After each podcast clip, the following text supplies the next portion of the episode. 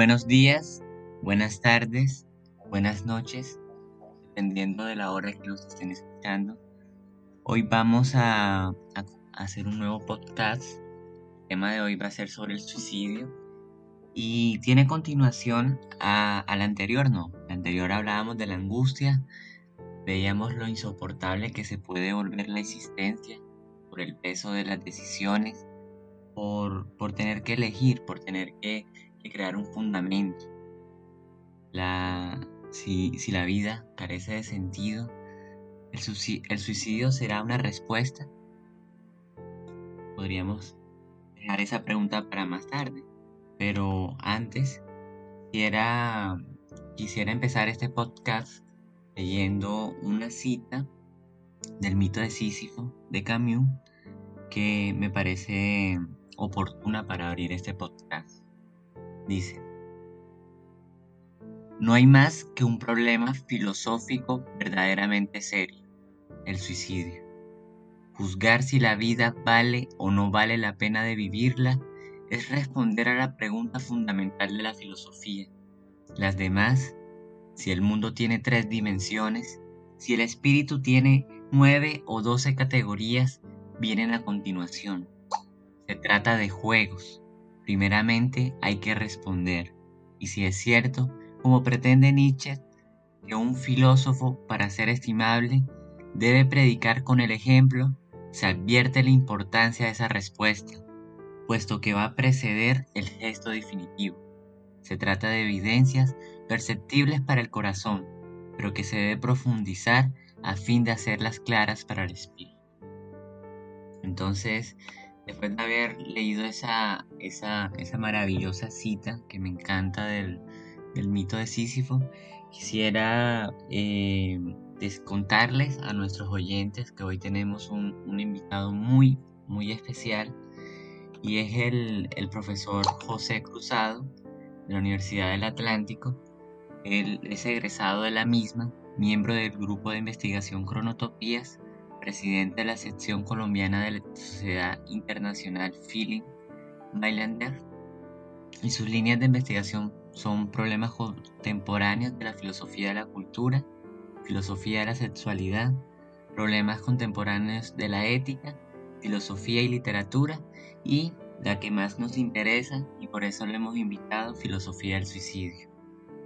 Entonces también es candidato a magíster de la filosofía, eh, en filosofía de la Universidad del Norte y director de Palabras, Vinos y Café. Entonces, eh, profesor Cruzado, le damos la bienvenida. ¿Cómo se encuentra? Hola, muy buenas noches eh, a todos y a todas las que se encuentren escuchando esta, este audio, este podcast. De verdad, muchísimas, muchísimas gracias al profe, a Goz, a Visa, a, a, Elso por la invitación. Qué tan pertinente eso que acabas de hacer, profe, de leer esa cita del mito de Sísifo. Es un, apartado relevante de, este texto que nos sumerge en el asunto eh, del suicidio con, tal profundidad eh, que nos llama de manera especial eh, y con el rigor que esto merece, pues hacer un recorrido histórico también durante estos 27 siglos de tradición filosófica, pero también una invitación a verlo desde un punto de vista mucho más amplio, un punto de vista holístico, al que nos lleva eh, la filosofía, que es nuestra disciplina de estudio y de conocimiento, nuestra área de conocimiento. Claro que sí, esa va, a ser la, la especificación de hoy o va a ser nuestra eh, punto de partida. Qué chévere que, que, te emocione también la cita. Pero antes de entrar en, en materia, antes de entrar de lleno a, a todas las preguntas que, que, te tengo y que tienen los demás eh, personas que nos acompañan en este podcast, quisiera eh, darles la bienvenida a, a Davidza, primera vez que nos acompaña en, este podcast, también hace parte del semillero de investigación. Hola, ¿cómo estás? Hola, hola, buenas noches a todos. Aquí bien, gracias por eh, dejarme acá pues, hablar con ustedes esta noche. Muy bien, bienvenida. Como siempre, nos acompaña Elso. ¿Cómo estás, Elso? Eh, profesor, pues muy bien, eh, muy emocionado por la cita que tenemos hoy con un invitado en nuestra tercera entrega del podcast. Ya tenemos invitados, imagínense ese lujo que ya nos damos. Sí, sí. Traer invitados, estamos creciendo, ¿no? y, bueno, no, eh, muy emocionado porque el tema de hoy no deja de ser un tema que, por lo menos en nuestro país, es un tema polémico, es un tema del que se prefiere a veces no hablar, pero que de todas formas se habla. Y yo creo que deberíamos empezar por ahí, ¿no? Este, eh, profesor, profesor Cruzado, claro. ¿Por qué, ¿Por qué hablar sobre el suicidio? ¿Por qué debemos hablar sobre el suicidio? Bueno, eso es una pregunta fundamental, eh, ya que existe no solo un tabú, sino una serie de tabús alrededor del tema bueno, yo prefiero hablar de muerte voluntaria más que de suicidio y más adelante pues haremos la claridad por qué. Pero es una necesidad eh, no solo de las personas, sino eh, de la sociedad en general, ya que eh, esto modificaría algunas de las formas de ver el asunto eh, en la sociedad y en el núcleo familiar donde ocurre un hecho eh, como, eh, como este que, resulta impactante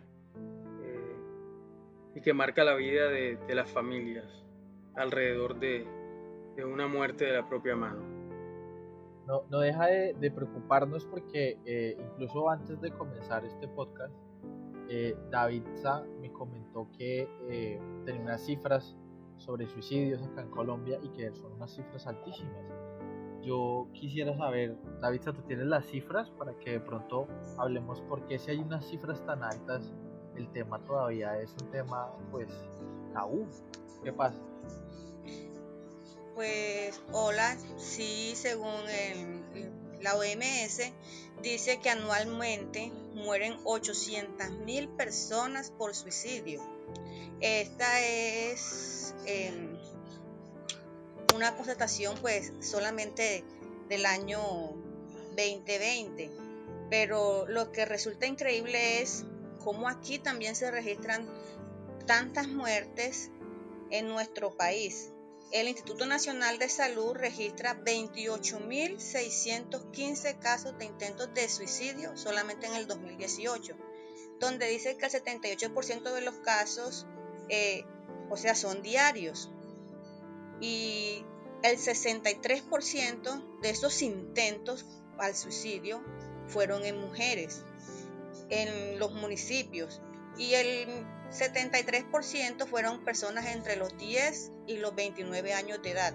Yo me pregunto, este lapso de tiempo entre los 10 y 29 años de edad, que se supone que es la edad eh, de la niñez y de la adolescencia, donde, donde debe haber más alegría, más ganas de vivir, más energía por aquello del enamoramiento, el conocer a otras personas. ¿Por qué nosotros los colombianos tenemos estas cifras tan altas? Bueno, hay, que eh, tener unas claridades al respecto eh, y eso también hace parte de los mitos alrededor de, quienes optan por la muerte voluntaria. Eh, y es que eso de, la felicidad o de la aparente felicidad que se refleja en los rostros de quienes toman la decisión de, llegar al acto, eh, independientemente si es un, suicidio consumado o no, tiene un conjunto de, aristas.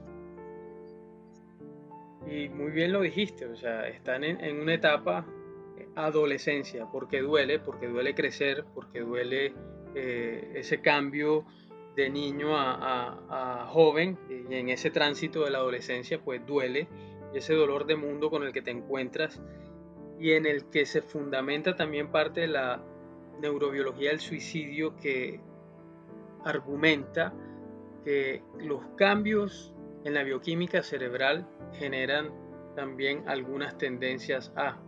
Entonces, eh, desde, la, desde el inicio de la suicidología, desde los estudios de la neurobiología del suicidio, se ha indagado mucho en el cerebro, eh, buscando cuál es o cuáles son las razones alrededor eh, de este hecho que, como digo, es, singular eh, y que a muchos nos llega la idea o el deseo, eso también hay que hacer una distinción desde, desde la filosofía, desde el estudio de las ciencias humanas, que la psicología y la psiquiatría pues tienen eh, unos fundamentos también allí, pero que toman alguna distancia, cierta distancia respecto al asunto. Entonces, eso también hace parte de esos tabús que existen alrededor de una aparente felicidad. Ahí hay algo que no sé si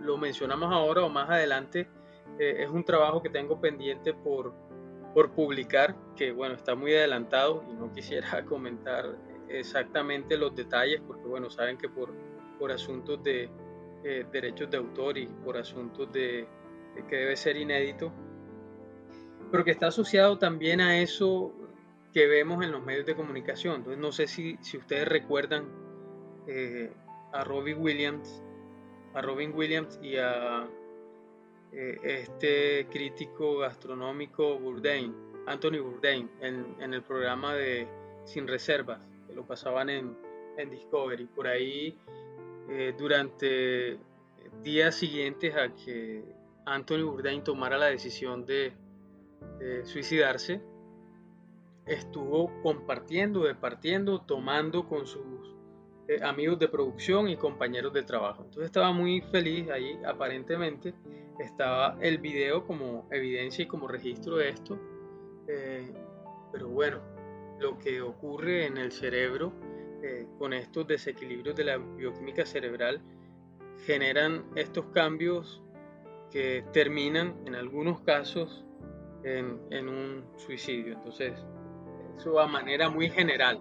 Ahí, ahí yo quisiera yo quisiera problematizar un poco y es que no, no, no crees, eh, profesor Cruzado, que, se estaría cayendo en, un reduccionismo a, a, dar una explicación del fenómeno del suicidio desde, desde el campo neurocientífico, en el sentido de que, y me parecía fantástico que, que trajeras a, colación el, ejemplo de, Robin Williams, que bueno, después se dijo que se trataba de una depresión severa, pero, pero sí deja mucho cuestionamiento al principio, o por lo menos a mí me cuestionó mucho, porque eh, lo que supuestamente te venden de, de, plenitud, de, que así, así vas a estar, así vas a ser feliz, así.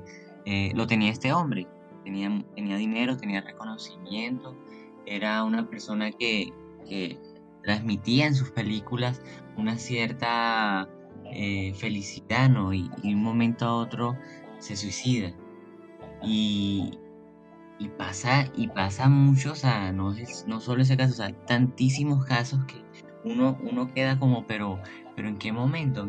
¿En qué, en qué situación? Si, si ya, ya había pasado de la, adolescencia, que es un momento, como tú decías, muy difícil, eh, si ya es una persona exitosa, eh, ¿qué, ¿qué, sucede ahí? No, ¿qué sucede ahí? Eh, la pregunta que hace Camilo, volviendo con Mito, es, es lo, acuña al sentimiento de, de, absurdo, de sinsentido y el suicidio como una respuesta, ¿no? Dice, si se, ha perdido el, sentido, eh, esta debe ser una consecuencia. Lo pregunta, ¿no? dice que esta es la, consecuencia. Entonces, eh, no sé, yo, yo quería eh, problematizar un poquito ahora que, mencionabas el, tema de la, de la neurociencia. desde nuestra, el determinismo.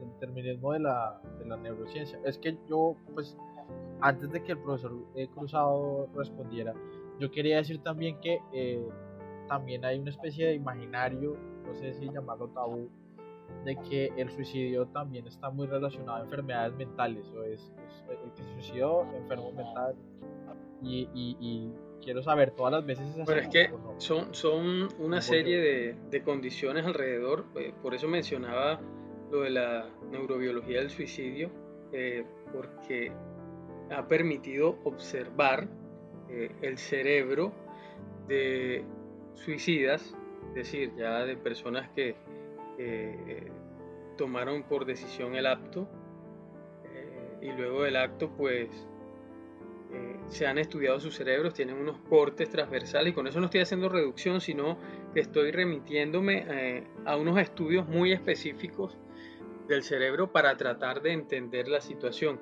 Y claro, desde la filosofía, desde la sociología, desde la antropología, se han venido haciendo una serie eh, de estudios eh, que, permiten ver, como yo lo percibo también, es mi apreciación del asunto, eh, desde la filosofía el asunto de una manera mucho más amplia. Por eso la transversalidad que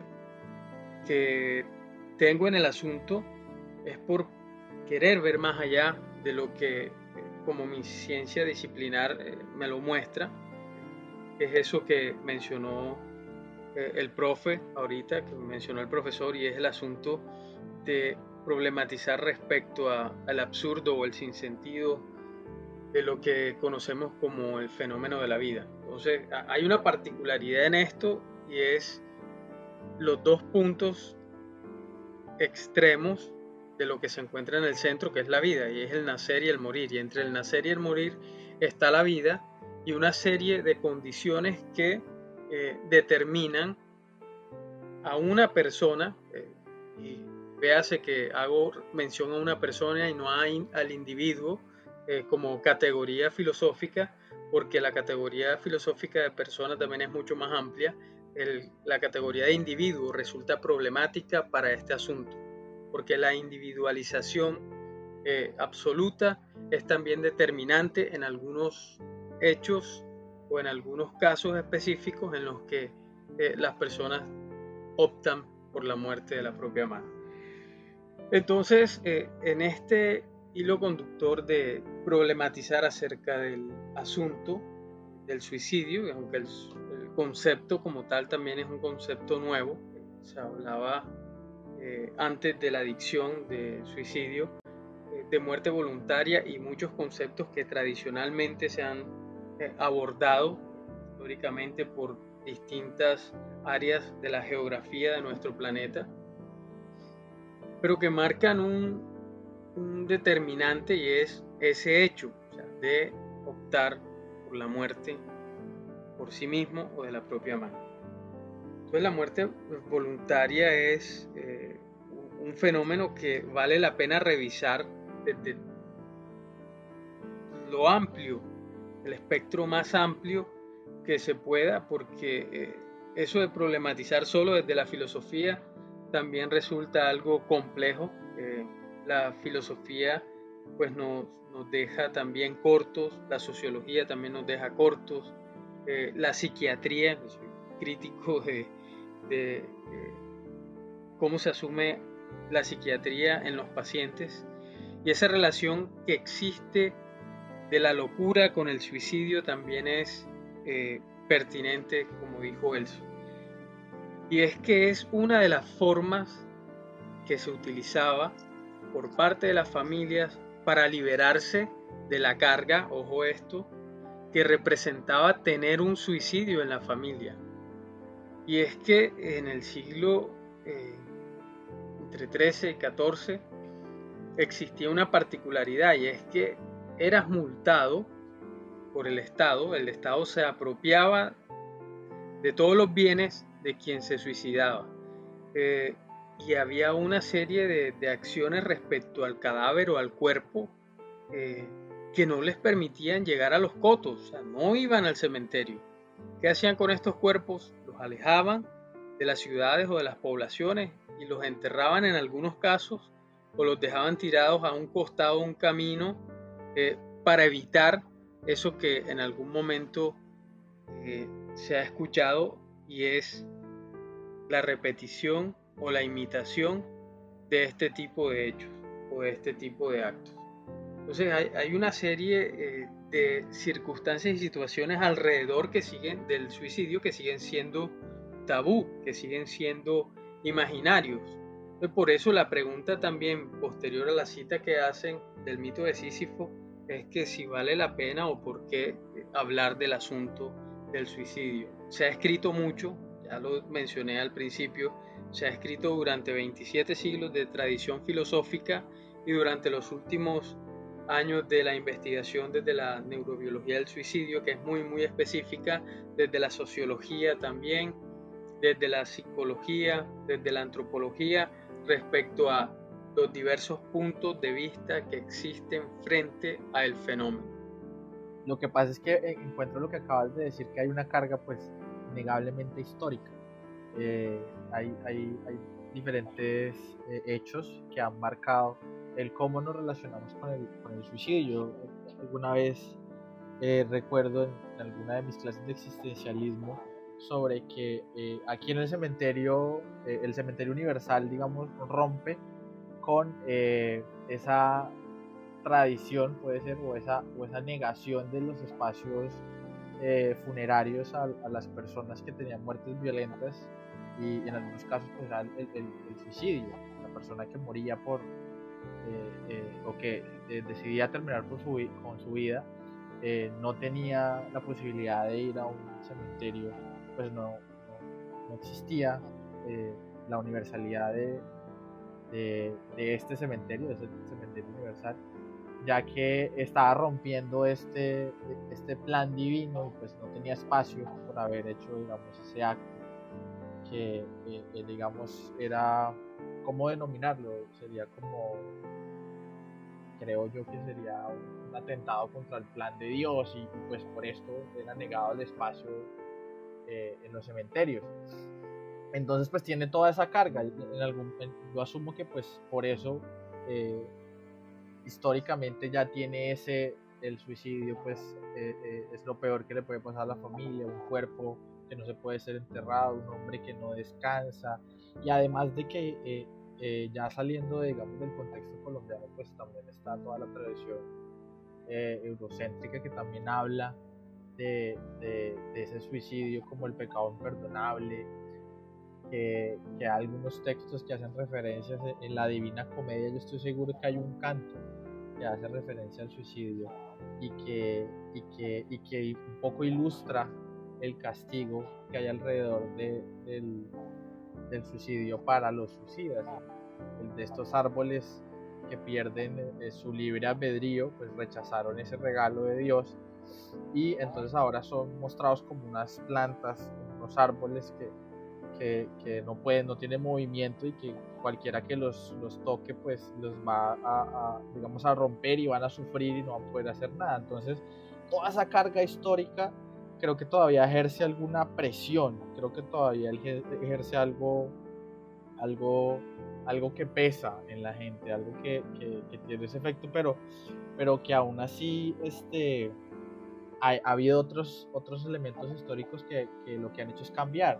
Quiero decir, ha habido temas que también han tenido mucha fuerza, háblese de, justicia, háblese de eh, política, que, en algún momento también fueron muy tabús, pero que eh, se empezó a hablar de eso, pero pareciera que en el suicidio, por lo menos en nuestro contexto, se resiste a ser hablado, ¿no? y esa es como la siguiente pregunta, ¿por qué esa resistencia a hablar del suicidio? ¿Por qué no hablamos de suicidio? Bueno, voy a iniciar con esto, y es que no hablamos ni siquiera de la muerte en general, la muerte natural o una muerte violenta resulta eh, complejo para nuestra sociedad y nuestra cultura hablar de ese asunto que está presente, ya lo decía. Eh, el fenómeno de la vida está entre dos extremos, entre el nacer y el morir. Y en ese eh, sentido, pues estamos en nuestra cultura que es una tradición greco-latina o greco-romana, se fundamenta en una serie de creencias que nos han acompañado como fenómeno histórico también. Y eso también es uno de, los fundamentos de las razones por lo que o por los que las familias que tenían eh, un hecho como este en su núcleo pues optaban por, por desaparecer el cuerpo eh, por obligación del Estado, pero sobre quién estaba la responsabilidad del Estado. En el caso colombiano hasta el 91 se modificó eso con, con la constitución del 91, pero recaía sobre el poder de la iglesia, la iglesia católica en específico. Entonces entender también que el suicidio desde el punto de vista religioso, de, de la religión católica, que es lo que hemos heredado como tradición, tiene un cierto tufillo o un cierto sabor a podredumbre. Es decir, que es un pecado eh, visto por, la Iglesia Católica el acto de suicidio. Más, creo que hasta hace poco, eh,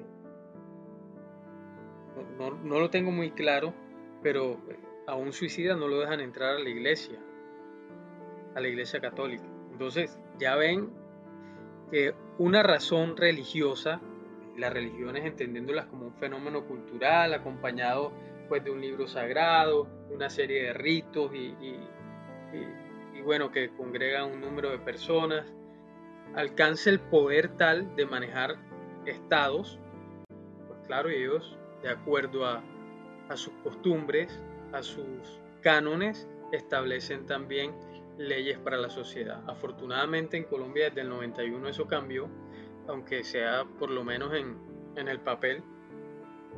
Y entonces se le empieza a ver eh, desde un punto de vista distinto. Pues toca saltar en retrospectiva y hacer el análisis también desde eh, los griegos, que son pues eh, quienes de donde heredamos toda esta cuestión. Eh, hay un caso particular que se estudia en la filosofía, no es el único, pero bueno, hay un caso en particular, y es el de la muerte de Sócrates. En la apología hay una narración respecto a, cómo Sócrates recibe la noticia de que está condenado a muerte.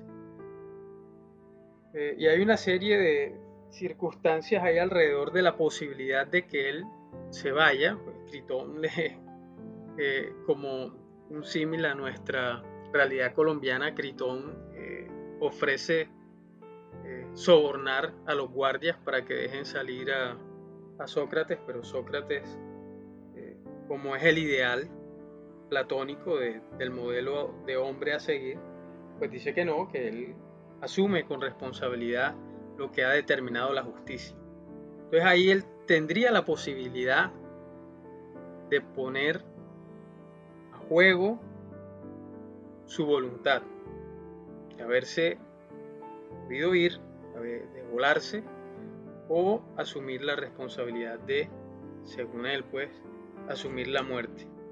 Y eso eh, está en cuestión o en debate respecto a, si esa pena de muerte jugaría eh, del lado de, un suicidio o sería una forma de asumir la muerte de manera voluntaria. Lo mismo que los guerreros. Los guerreros sabían que ir a la guerra representaba la posibilidad de morir, pero eso pues, valía la pena porque era una muerte heroica. Pero tomar la muerte de la propia mano, colgándose, hay referencias de eso documentadas por lo menos en el libro de, Ramón Andrés, Semper Dolens, Historia del Suicidio en Occidente, y en el texto de, Ron Brown, eh, El arte del suicidio, eh, que si optabas por la muerte en la horca, o sea, si te ahorcabas, si te colgabas, eh, esto, esto va a sonar algo de pronto ofensivo para las defensoras del género, pero bueno, es lo que encontramos en los registros históricos. Era despreciable porque, bueno, se colgaban las mujeres, los héroes no se colgaban.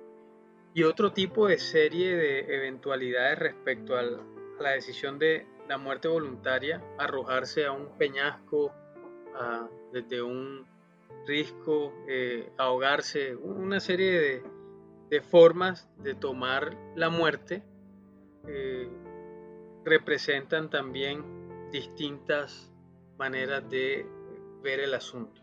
Entonces hay una distinción entre el morir y el matarse. Por ahí vi que David se estaba levantando la mano.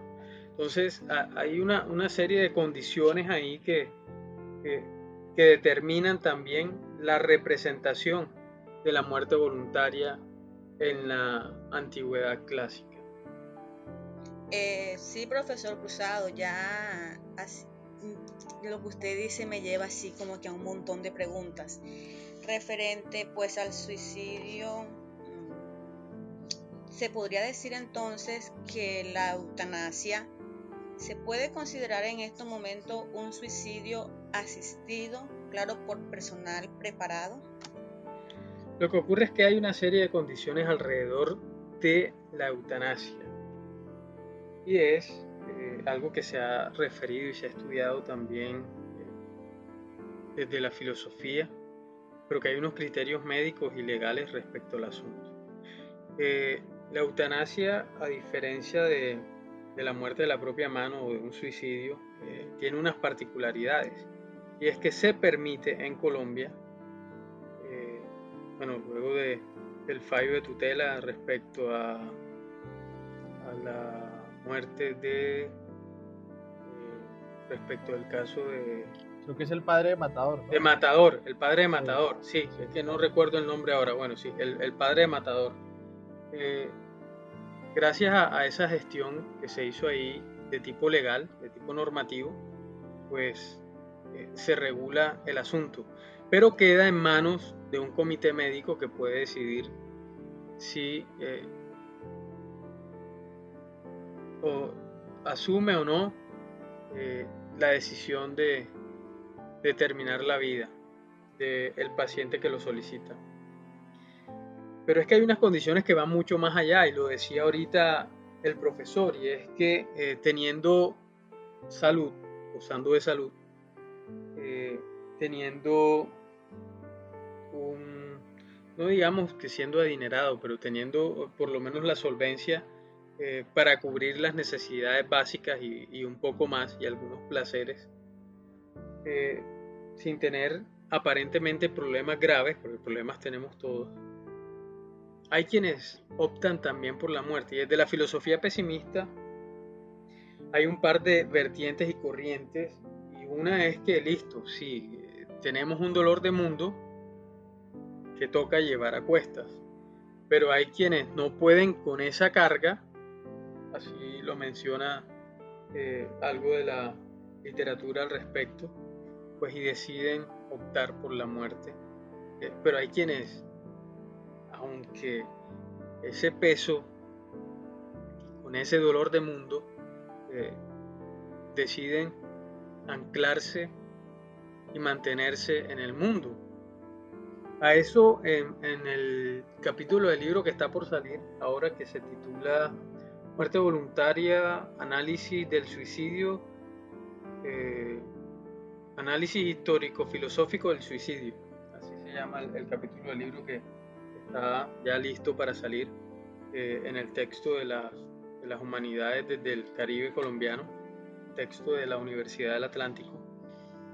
Ahí yo menciono algo que en el desarrollo de estos seis años de investigación he llamado el dilema de todos los días y es ese ejercicio constante y diario de una persona que se encuentra bajo esta condición de cuestionarse y preguntarse eh, si toma la determinación ese día o si pues, decide aferrarse a la vida y continuar viviendo. Y lo sustento y lo argumento en, una serie de textos que también he leído y una serie de reflexiones como pues que la vida, esa reflexión la encontré después de leer a Simon Cridley en el texto eh, Apunte sobre el suicidio. Es un filósofo inglés, Simon Cridley, eso para que lo, tengan ahí presente, eh, que en el texto de Apunte sobre el suicidio, por ahí menciona, hay, hay un, inicia con una frase que genera algo de, no sé, de inestabilidad al momento de leerlo. Y es que por lo general este tipo de textos eh, están relacionados a un mito también que hay ahí o a un imaginario que quien escribe un texto sobre suicidio termina suicidándose. Entonces él inicia en su primera página del libro escribiendo, este libro no es una nota de suicidio, es algo particular. Y luego de, hacer una serie de reflexiones, no ha pasado eh, ni siquiera unas 10 páginas, en algún momento escribe lo siguiente antes de terminar el primer capítulo. Eh, y dice, desde luego, decir tal cosa equivale a confesar que la primera frase de este libro tal vez no sea de fiar. Entonces, bueno, te vas encontrando con una serie de elementos durante la lectura eh, que te generan, eh, no sé, una inestabilidad conceptual. Y es un juego eh, que me parece genial porque es una, una lectura que, a la que todos se pueden aproximar. No tienes que ser filósofo, no tienes que ser sociólogo para poder hacer la lectura y entenderla. Claro que al final él hace un análisis del texto de, Hume, de, de, David Hume, el texto de... Eh,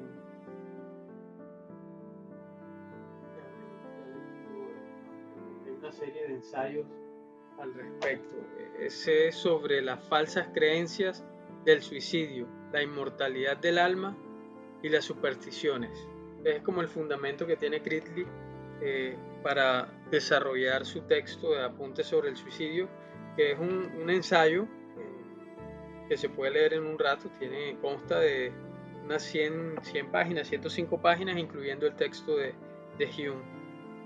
Hay, hay, algo que antes que prosiga, Cruzado, eh, ya lo mencionó hace ratico, pero lo, lo, he, estado pensando mucho y, y, es, creo que es problemático, ¿no? Y sí me gustaría saber cuál es su, su posición, porque bueno, si ahorita nos respondía que si bien es cierto que existe este tabú, este, esta negación de, de, que hay personas que finalmente deciden suicidarse y, y, se niegan, o sea, ya estaba el ejemplo del cementerio que eh, hace mucho, eh, si te suicidabas no te podían enterrar.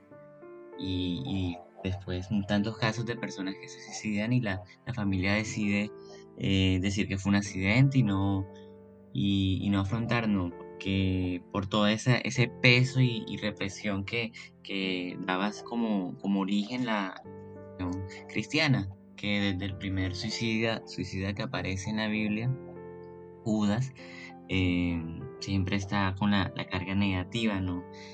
Y, pero mi, mi, mi pregunta o, o, lo que quisiera saber es, entonces, eh, bueno, la solución no es ocultar el problema, ¿no? Eso creo que está claro, no, es, es, afrontarlo, pero si, si bien una persona decide suicidarse porque no soporta ese inconveniente de, estar vivo, no, soporta o, decide simplemente no continuar, eh, es cómo debemos interpretarlo, como, un hecho positivo, como, un hecho negativo.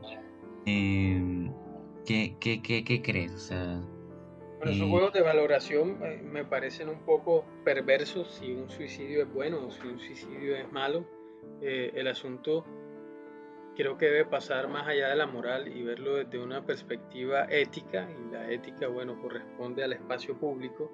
Y si hay unos preceptos morales en cada uno de nosotros, claro que sí, pero hablarlo eh, de manera pública eh, creo que nos invita a una cierta responsabilidad respecto a ello. Eh, yo considero que quien quiera tomar la decisión, pues está en plena y libre voluntad de hacerlo. Y quien se debata en ese dilema de todos los días, también está en la libre decisión y por eso no es un cobarde por no eh, llegar al acto o todo lo contrario, tampoco es un cobarde quien llega al acto. Eh, esto no implica que sea un valiente, no. Eh, hay una serie de condiciones ahí que están asociadas y no quiero hacer reducción a, la neurobiología del suicidio, pero es que es la parte de la ciencia que nos ha arrojado resultados respecto a esto. Hay unos biomarcadores también que indican eh, que los altos niveles de azúcar, de colesterol, eh, podrían llevar a una persona con cierto o cierta predisposición genética. Hay unos marcadores genéticos también ahí o hay unos genes eh, que se encuentran, se encuentran presentes en las personas que han tomado la decisión o la determinación de, llegar al acto de suicidio. hay otros asuntos que van más allá, que son más profundos, y es la calcificación de la hoz del cerebro. Entonces, eh, menciono lo de la neurobiología del suicidio porque nos permite valorar y evaluar algo que ya eh, mencionaba Elso, y es eh, eso de las como de las patologías, que, que, a veces resultaba como un poco enfermizo verlo como una patología. A mi manera de ver, sí resulta desde la filosofía un poco descabellado asumirlo o reducirlo a una enfermedad mental o a un trastorno mental, porque también hay cierta distinción entre una enfermedad mental y un trastorno mental. De eso, bueno, se encargan más los psiquiatras. Eh, y hay una valoración subjetiva desde la psiquiatría, una valoración muy subjetiva de cómo darle tratamiento a un paciente que tiene un trastorno depresivo o un trastorno bipolar o un trastorno de borderline. Eh, en cada uno de ellos eh, existen particularidades, pero eh, la psiquiatría reduce el asunto a medicarte. Te medican con un depresor en la noche para que puedas pasar tu noche tranquila y duermas y en la mañana una pildorita de la felicidad. Entonces estás tú como estúpido todo el día con una pastilla para eh, tenerte equilibrado emocionalmente y luego en la noche un depresor para que duermas tranquilo. Entonces es un estado eh, de alineación también que te suprimen toda la capacidad y toda la voluntad con unos medicamentos. Bueno, quien decida eh, seguir un tratamiento, pues vale, está bien, parece genial, pero hay unas particularidades que de pronto los médicos especializados en el área, que son los psiquiatras, no te dicen. Eh, y bueno, va, va, va a sonar impactante, pero el 95% de los pacientes que se encuentran medicados terminan cometiendo el acto de suicidio. Ahí está el resultado de las investigaciones que se han hecho al respecto.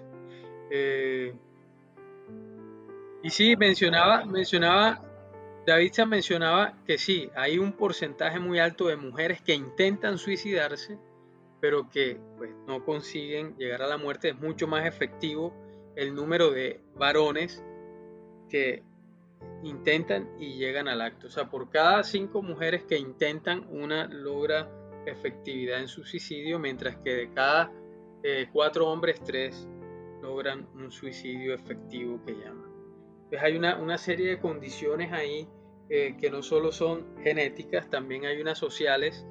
Eh, y en eso Durkheim hizo un trabajo eh, que a mí me parece valioso, es muy criticado, pero su primera parte del texto creo que es la que merece una investigación mucho más rigurosa y profunda que la segunda, que es en la que él se dedica, o en el segundo capítulo, en ese texto de El suicidio, en la que él dedica parte de, ese trabajo de investigación pues a, hacer el análisis de cifras eh, y a mencionar cuáles son eh, ese tipo o tipos eh, de suicidio con unas singularidades, con unas particularidades.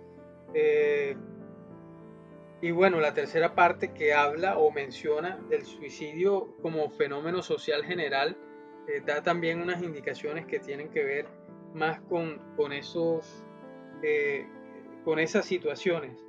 Eh, que son externas, porque hay unas condiciones internas que él menciona no solo en el segundo capítulo, sino que eh, son mencionadas en el primer capítulo de, su texto, del trabajo eh, del suicidio que ya mencioné, aunque recibe muchas críticas, es un, un libro fundamental de trabajo en la investigación del asunto. O sea, quien está haciendo una investigación del asunto y no pasa por el texto de Durkheim va a tener ciertos vacíos respecto al, al asunto.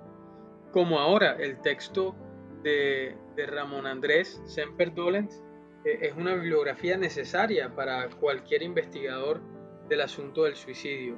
Eh, el texto también que es el diccionario, el diccionario del suicidio de, Carlos Hanning, eh, también es un, texto fundamental de quienes se acercan a una investigación sobre el asunto del suicidio. Y claro, unos textos eh, muy, muy antiguos, clásicos, que son necesarios para abordar el asunto. en esos está el texto de Platón, está la ética a Nicómaco de eh, Aristóteles, hay un texto de Gilgamesh donde hay una eh, imagen muy bella que, a mi parecer eh, es uno de los mitos religiosos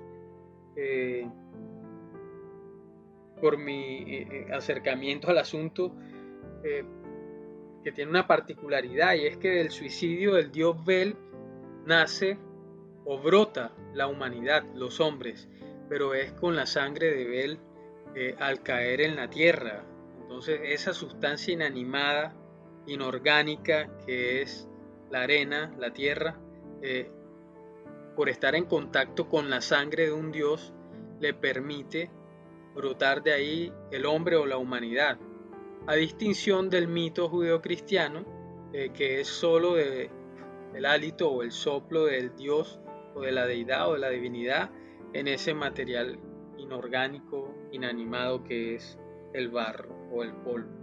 Hay, algo ah, para, para, para, seguir con la, con la pregunta, qué pena que interrumpa así de pronto, pero eh, eh, sí entiendo la idea, no, no, no, debe, no se debe hacer una, una, connotación moral eh, negativa o positiva sobre el suicidio, sobre el suicida, pero eh, y claro, mencionabas perfectamente algunas causas que se podrían eh, evitar o, por lo menos ayudar a las personas a, que, a, no llegar a ese punto, como es el tema de la, de la, como es el tema de la o sea, de pronto enseñarnos un poco a, que si no se cumple algo, eh, no, no, no acabar con la existencia por eso, o sea, no sé, o sea, tantas cosas que, se podrían decir pero digamos que la persona ha, decidido, o sea, en su uso de la razón libre, tomado la decisión sin ningún tipo de, de, influencia eh, de carácter que lo ha impulsado. O sea, yo pienso, estoy pensando en, por poner un ejemplo, en el harakiri, en el... Ah, estás pensando en Mishima. Exacto.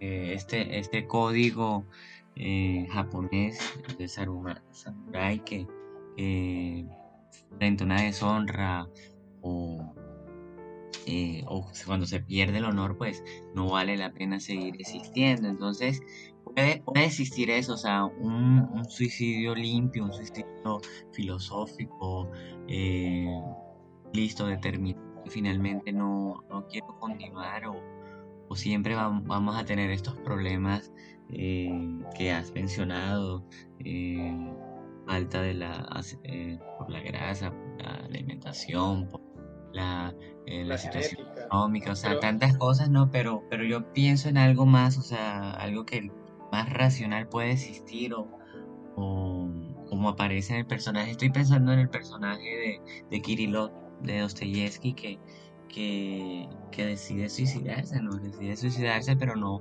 por ninguna razón, no porque esté triste, no porque esté deprimido, simplemente eh, no quiere continuar. Entonces, eh, eso no sé si, si estoy, estoy siendo claro, es mi, inquietud, ¿no? pues siempre existe una motivación independientemente que sea una razón económica, una razón eh, respecto a la salud, eh, una razón política.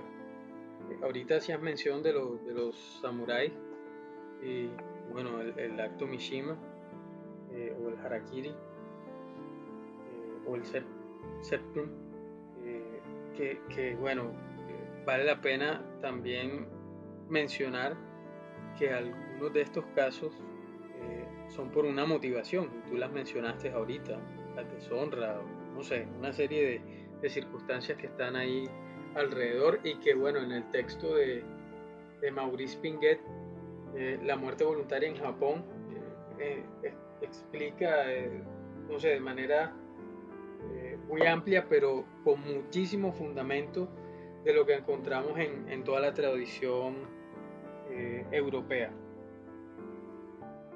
Pero claro que, existe una valoración al respecto por cada uno de nosotros, por eso decía, hay unos preceptos morales que, son subjetivos, eh, pero en, en, la puesta en escena de la discusión, el espacio público, pues toca ser eh, muy ético al respecto. Eh, yo mencioné en algún momento que en el texto tenía esto del dilema de todos los días, pero que hace parte también de un concepto que desarrollé en mi trabajo de pregrado, que es el partímanus. Eh, y este concepto o esta palabra viene de una raíz latina, partis o parte, como a manera de, de la mano, podríamos entenderlo así. Parte de la mano, partímanus, manus, mano eh, que está compuesta por cinco dedos y bueno, cada dedo tiene una función. Eh, eso no implica que la mano, si pierdes uno o dos dedos, eh, deje de funcionar como tal, pero que responde también a una capacidad distinta. Entonces, entendernos como partímanos permite para quienes gozamos o padecemos, no sé cómo lo, quieran asumir, del dilema de todos los días, eh, con la posibilidad de permanecer o anclarte en este mundo si no tomas la decisión. Porque es que puede ser que tengas la idea y no el deseo. O puede que tengas el deseo y la idea. Desde la filosofía sí es mucho más, o desde las humanidades es mucho más claro esto. En, una conversación con una psiquiatra eh, cerca del asunto de, del pensamiento, la relación con los pensamientos suicidas o la ideación suicida, como ellos mencionan, eh, le parecía extraño o le parecía eh, complejo la explicación o entender cómo nosotros desde la filosofía podemos hablar de una idea está relacionada con el suicidio, pero que no raya en el deseo. Entonces ellos piensan desde, su formación eh, profesional que si tú tienes una idea sobre el suicidio, está asociado a un deseo. Pero bueno, necesariamente, eh, como ya lo ha mencionado profesor eh, Camus, en el texto del mito de Sísifo, a lo largo de sus capítulos, pues juega de manera conceptual con esto del absurdo. Y yo pues eh, con este concepto de partímanos como parte de la manada, como entendernos, entendernos como lo que somos, como gregarios, como eh, seres sociables y de sociedad, vemos en la posibilidad de ser parte de esa manada para permanecer. Es decir, quienes permanecen con el dilema de todos los días de si aferrarse a este mundo, tomar la decisión de terminar con la vida, ser parte de la manada, ser un partímanus, lo puede eh, mantener anclado esta vida y entender que es una idea que viene de Aristóteles, zoopoliticón, pero de manera distinta le doy un giro a esa idea del animal político que le pertenece a la polis y a los dioses, esta idea del partímanus como parte de la manada y en esa vida somos en la, manada, somos una vida extendida que no solo es nuestra, sino que le pertenece a tus padres, a tus hijos, a tus amigos, a tus maestros. Esta idea también se fundamenta en Aristóteles, o la fundamentó en Aristóteles, pero llama la atención de algunos apuntes que encontré en el texto de Cristo. Entonces, fundamento esa idea de que la vida no solo te pertenece a ti, sino a tus padres, ya mencioné, a tus hijos. Y una mano sin un dedo, pues, eh, puede trabajar, pero con cierta dificultad. Ya lo decía al principio, una pérdida por un suicidio es compleja, o sea, no, no logra superarse. Eh, y he conversado con, con algunos, eh, con algunas personas que sus padres o, madres optaron por, por suicidarse y resulta complejo de verdad, muy, muy complejo esto. Es algo que no superan y se cuestionan eh, porque no lo pudieron conversar, por qué lo hizo, o sea, si me quería, si no me quería, no sé, una serie de, de, ideas y de cuestionamientos que llegan ahí al lugar. Precisamente eh, Leila Guerrero tiene un libro que es una crónica ficcionada que se llama Los suicidas del fin del mundo. Y, y en este texto, eh, que pues como mencioné es una crónica, pero es ficcionada, habla sobre eh, un lugar eh, en, la Argentina más remota que se llama Las Heras, donde es un pueblo eh, descrito como un pueblo sin oportunidades, donde en, en, esa, en esa, digamos, ese vacío, ese aburrimiento, ese, ese tedio, podría ser como una descripción cercana, donde no pasa nada en esas vidas, los jóvenes empiezan a suicidarse. Y de pronto mucho de lo que en esa, en esa literatura se alcanza a ver es lo que acaba de mencionar el profesor Cruzado, que es este por qué, esa, esa, esa, no, esa imposibilidad de responder o de llenar esa, esa pregunta que nunca fue hecha, quiero decir, cuando la persona está viva. Y que pues por lo tanto ahora el resultado de la acción tampoco puede ser contestada porque no está eh, ese otro que podría hacerlo ante, ante el vacío tal vez de la nota.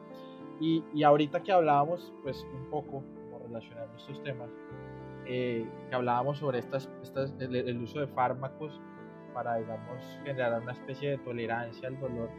Este, eh, en el podcast pasado hablábamos de, de, la sociedad de paliativa, este texto de, del filósofo Lucho Han, donde eh, él habla sobre una especie de alergia al dolor y, que es una sociedad que ahora pues tiene una tolerancia prácticamente nula al dolor y cuando pues por ejemplo eh, se asocia el dolor a, no saber qué, a la, incertidumbre pues eh, genera estos, estos estados de ansiedad casi insostenibles. Pero yo le quiero preguntar a usted y esta ya es la penúltima pregunta que vamos a hacer hoy eh, sobre si usted cree que eh, esto podría estar relacionado a eh, unas tasas de suicidio altas en este momento. ¿Usted cree que somos una sociedad que ahora es menos tolerante al dolor, al fracaso, a, los problemas y esto podría tener una relación o sencillamente es que ahora hablamos más de un poco más del tema y, tal vez por eso lo estamos notando, pero realmente las cifras o el, o el fenómeno del suicidio eh, tiene una constancia histórica. ¿Usted qué opina? Bueno, hay un sustento en el texto de Ramón Andrés que indica eh, que ha sido una constante. Eh, de hecho, hay un apartado en el que lo refiere y ya lo mencionaba ahorita, o sea, ahora estamos hablando. Davidza decía al principio que de parte de la OMS, de la Organización Mundial de la Salud, hay unas políticas relacionadas con prevención de suicidio. Y a esto deben obedecer los estados que se encuentran afiliados a, esta organización. Por eso, hoy en Colombia hablamos de salud mental, depresión, prevención del suicidio, como una forma o alternativa eh, de trasladar al loco eh, del manicomio, del sanatorio, pues a su espacio laboral a través de un fármaco que le permita al loco, como se le determinó en algún momento, ser eh, funcional. Entonces es una situación de un análisis también muy complejo porque el paciente, como lo determina la medicina en ese caso, eh, que lo analiza de un trastorno mental, pues no es un loco. Eh, quien padece de un problema de azúcar, eh, elevada o baja, un problema con estos niveles de glicemia, va al médico especialista en el asunto y se lo trata. Quien tiene un problema cardíaco va donde el médico especialista en el asunto y se lo trata. Quien tiene un problema renal va donde el médico especialista y lo trata. Así también hay que ver, pues, quienes tienen algunos trastornos que ya se han identificado a través de una serie de eh, exámenes que no solo son TAC frecuencias de examinar el cerebro con eh, una tomografía, también de los biomarcadores, también unas, eh, unos estudios genéticos, eh, indican que la posibilidad a punta de voluntad resultaría algo compleja. No sé si, si, si esto de pronto salta del contexto, pero, pero es que la, las realidades al respecto del asunto de la muerte voluntaria no están todas resueltas, o sea, no se ha ahondado mucho respecto a ello, pero ahora estamos teniendo alguna respuesta. Entonces, hablar y tener la posibilidad de mencionarlo y que, bueno, no, no somos extraños, no somos locos eh, por tener una idea relacionada con, con la muerte voluntaria o con el suicidio, ¿no? Uno de los argumentos también que están en, en mi tesis de pregrado y que también van a salir ahora en el, en el texto, eh, el libro este de, la, de las humanidades, está relacionado con esa posibilidad de poder hablar del asunto. Es que antes no se hablaba del asunto y era tabú. Entonces tú pensabas si tenías alguna condición de estas, eh, de pensar en el suicidio, pues que eras extraño, que eras, no sé, único con esa condición de pensar en la muerte por ti mismo y que por qué pensabas en ello, y no te daban la posibilidad de hablarlo. Hoy, eh, por fortuna y por alguna directriz de estas eh, de los ministerios de salud que se acogen a la Organización Mundial de la Salud, aunque hay un juego también que resulta como, como en doble vía, de tenernos sedados también. Eh, se piensa en, esta posibilidad de hablar, de conversar. Hoy estamos hablando del suicidio de manera libre y espontánea aquí, con, algunas seguridades de, de lo que se habla también, pues se tiene el mito o la idea de que se puede replicar no solo la idea, sino la posibilidad de que a través de la imitación se llega a un eh, fenómeno de suicidio colectivo. No, hablar del suicidio es necesario, como hablar de la muerte, como hablar de la muerte de manera natural o de manera violenta o por los conflictos o por los conflictos armados eh, hablar del suicidio también hace parte de nuestra naturalidad, de nuestra naturaleza. Yo tenía una propuesta hace unos años eh, de mirar el suicidio como también una forma natural del fenómeno de vida. Hay quienes nacen con el deseo fundamentado, por decirlo de alguna manera, en lo que expresa Darwin eh, en el texto no solo del origen del hombre eh, y de las especies, sino eh, en, estos textos en los que se fundamenta la prolongación de la vida o la existencia de la vida por conservación. Pero hay quienes piensan todo lo contrario, no quieren vivir. Entonces eh, resulta como algo complejo pensar en que alguien tenga la idea de suicidarse y le genera escalofrío, eh, se le erizan los vellos, resulta conflictivo, eh, te señalan de ateo o de que vas a tener un castigo divino parecería eh, que lo que estamos hablando en este momento es algo descabellado, pero, pero hagan el ejercicio. Yo en una conferencia en el 2016 o 2015, ahora no lo tengo muy claro, eh, tenía alrededor de 120 personas en el, en el lugar de la conferencia. Y solté la pregunta, ajá, de los que están aquí, ¿quiénes no han pensado nunca en suicidarse. Solo tres de 120 personas. No había pasado por su cabeza nunca la idea, por lo menos la idea, de suicidarse. Y los otros 117, que recuerdo que eran 120 sillas, pero había gente de pie. Entonces por eso hago referencia solo a, a las 120 personas que estaban ahí en la silla. Y las otras 117 que pues no les quise seguir preguntando eh, qué o por qué los había motivado, pero en un ejercicio tan sencillo como ese nos damos cuenta que la idea, por lo menos la idea y el pensamiento del suicidio nos acompaña, como nos acompaña también la idea y el pensamiento de preservar la vida. Y que hay unos momentos en nuestra vida, pues que nos llevan a pensarlo de manera mucho más recurrente que otros, pero que está presente de manera natural. Las células, células en general de nuestro cuerpo,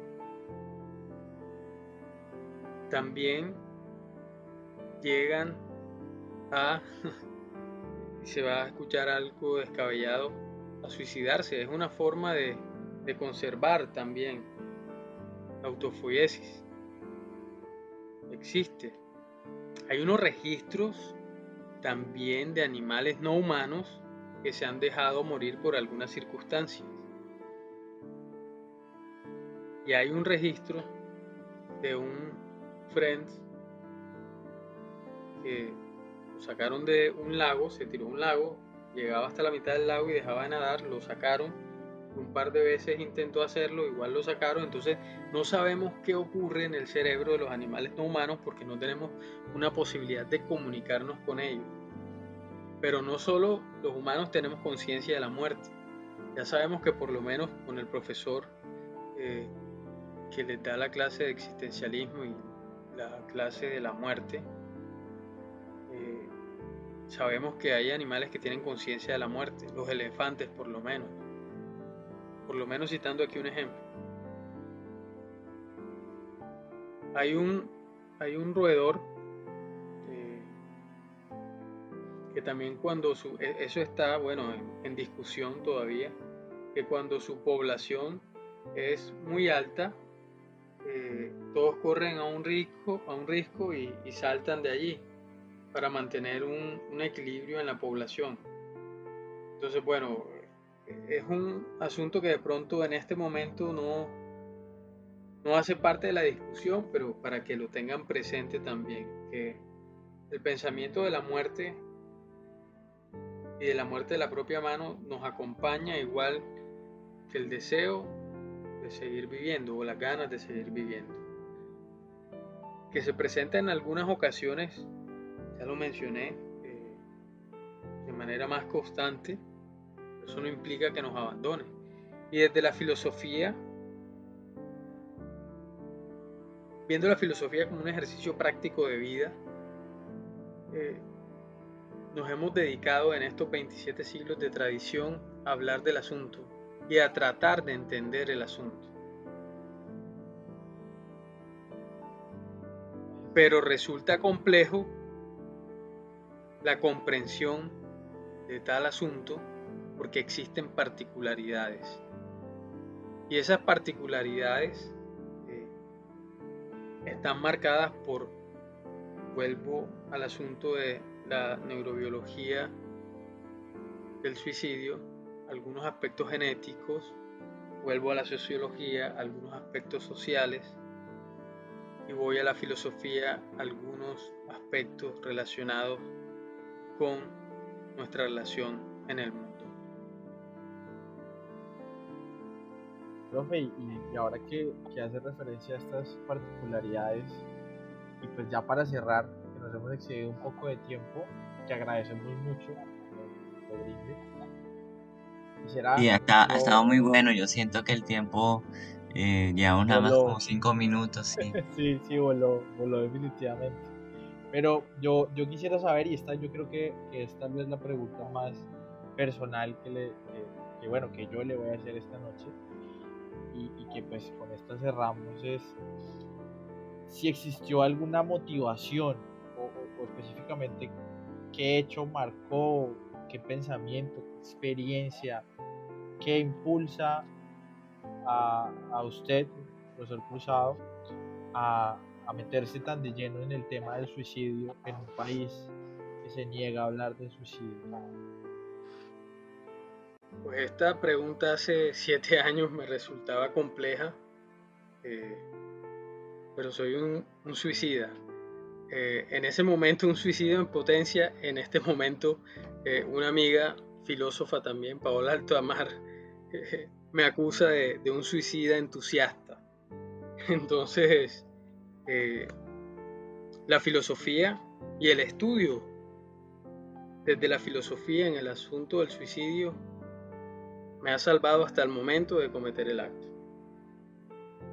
Esa fundamentalmente es mi respuesta. En este momento, como, como me señala o me acusa Paola, soy un suicida entusiasta. Entonces, ese eh, dilema de todos los días no es solo parte de la investigación, sino eh, es algo muy, muy particular. Eh, y el entenderme como partímanus en la sociedad, no como individuo, la idea de individuo, ya lo había mencionado ahorita, resulta complejo en el asunto del suicidio porque no somos eh, seres individuales. O sea, si observamos los primates mayores, solo el orangután le gusta la individualidad, está solo. Los demás, nosotros también somos de esa eh, línea de los primates mayores. Eh, como animales humanos, nosotros somos gregarios, como lo son los chimpancés, como lo son los gorilas, como son eh, los bonobos, somos de ese tipo eh, de, seres sociales. Entonces, la individualidad y la hiperindividualidad ha costado la vida a muchas personas. Por eso yo prefiero utilizar la categoría de personas eh, en este tipo de investigaciones y no solo en este tipo de investigaciones, sino de manera general en la filosofía, porque es una categoría mucho más amplia, abierta, que permite unas comprensiones. Eh, los suecos han tenido unas particularidades. Por ahí hay un documental, uno de estos videos documentales más eh, tipo serie, película, no sé. Se llama la teoría sueca del amor. Eh, sería, no sé, si tienen el tiempo y si tienen la idea al respecto de por qué soy tan crítico con el concepto de individuo, ahí podrían encontrar una respuesta. Y es que eh, esa sensación de individualidad, de esa hiperindividualidad, ha llevado a algunos suecos, escuchen esto que es clave, a seguir facturando, a seguir pagando sus facturas de arriendo, de servicios domiciliarios o servicios públicos, en ese caso, timbres de impuestos, de manera eh,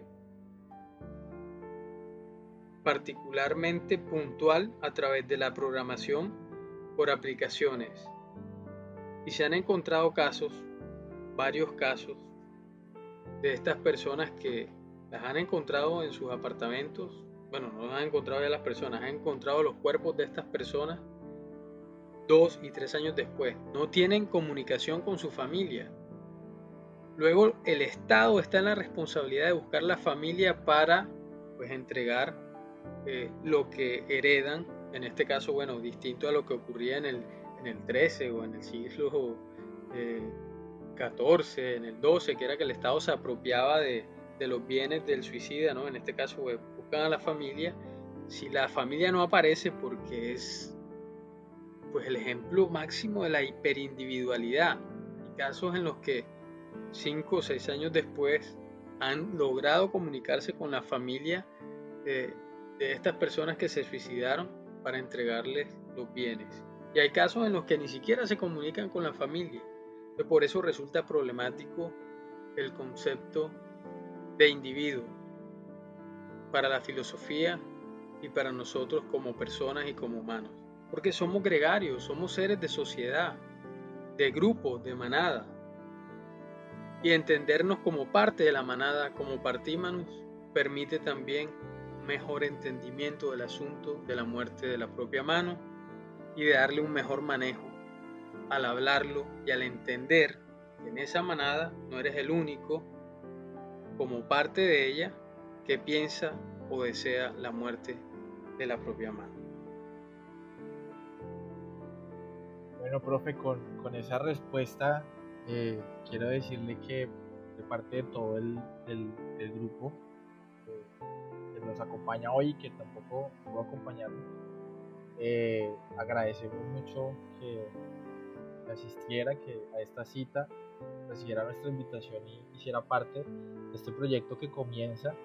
Eh, siento que el programa de hoy es, es, un programa que de verdad toca fibras, que, hablar de un tema pues, que, a veces no se habla y, sobre todo hablar de un tema con alguien que entiende el tema, que es sumergido en, en el fenómeno, creo que, que realmente estamos construyendo una posibilidad de empezar a hablarlo, sobre todo con los escuchas eh, que se interesen y que pues si llegan hasta este punto eh, puedan desarrollar este, estas conversaciones, hablar este tema. Eh, con sus allegados, quien consideren. agradezco a todos los que nos han escuchado, al profesor también, que nos, comenté, aceptó la invitación y los invito a que se suscriban, a que le den like, a que compartan. Eh, y bueno, y sobre todo en esta ocasión a que hablen de este tema si lo creen necesario. Agradecemos muchísimo, muchísimo su tiempo y los esperamos dentro de 15 días. La cita es dentro de 15 días para hablar. Todavía no hemos decidido el tema, creemos que es justicia, pero todo puede pasar. Entonces, eh, muchas gracias por habernos escuchado con eso despedimos el programa. Eh, esperemos que, que, nos sigan escuchando y los invitamos a compartir, a darle like. Y bueno, tal vez una segunda, en una segunda ocasión, profesor Cruzado, nos volvemos a encontrar. Esta es su casa también, cuando quiera, bienvenido. Claro, eso, eh, quedaron un montón de aspectos ahí eh, por tocar. Sí. Los conceptos relacionados con la muerte de, de la propia mano, la muerte voluntaria que son muchos antes de la adicción de, la palabra suicidio, pero será en otra ocasión. Eh, decir también que esto es una reflexión desde las lecturas que tengo, eh, que es mi aproximación al asunto del suicidio, eh, que no es un recitar de autores, porque bueno, la, intención desde la investigación no es solo repetir lo que dicen otros autores, sino que con fundamento a, a estas lecturas, a estas indagaciones, a esos encuentros con quienes eh, han estado ahí debatiéndose eh, entre la idea y el deseo, eh, ha generado esta charla tan, eh, tan amena y tan fluida como la de esta noche. Entonces, de verdad agradecerles eh, por la invitación, eh, al profesor también, vos, Davidza, Elso, de verdad, muchísimas gracias y cuentan conmigo para cualquier otro espacio relacionado con este asunto o con alguno de los otros asuntos que, que son pues, de, de mis líneas de investigación. Eh, gracias a todos los que nos están escuchando. Eh, muchísimas gracias, de verdad. Cuentan conmigo para, para cualquier otra ocasión, en cualquier otro momento.